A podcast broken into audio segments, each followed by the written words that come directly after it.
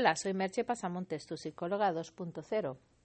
Y hoy te quiero hablar de la importancia de encontrar el punto de equilibrio, ese término medio.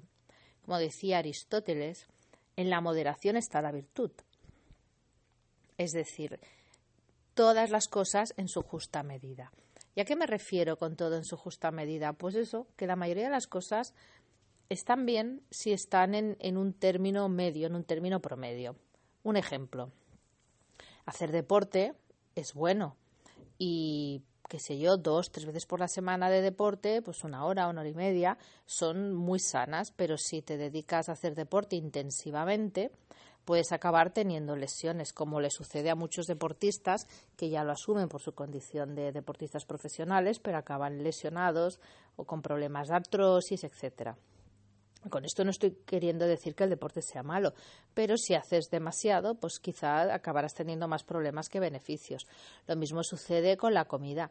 Comer es eh, algo agradable que nos puede eh, proporcionar un placer eh, enorme, pero claro, si comes demasiado, acabarás teniendo sobrepeso y problemas de salud. lo mismo sucede con yo que sé con el sexo.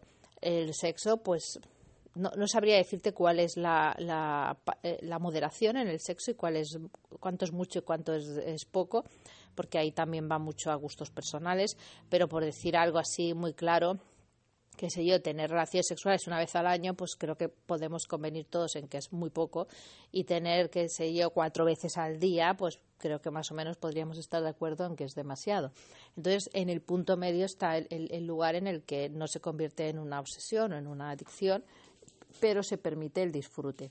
Entonces, bueno, tú tienes que saber cuáles son esos puntos medios, el, el, rango de puntos medios no va a ser igual para todo el mundo, pero ahí es donde vas a encontrar en esa moderación, es donde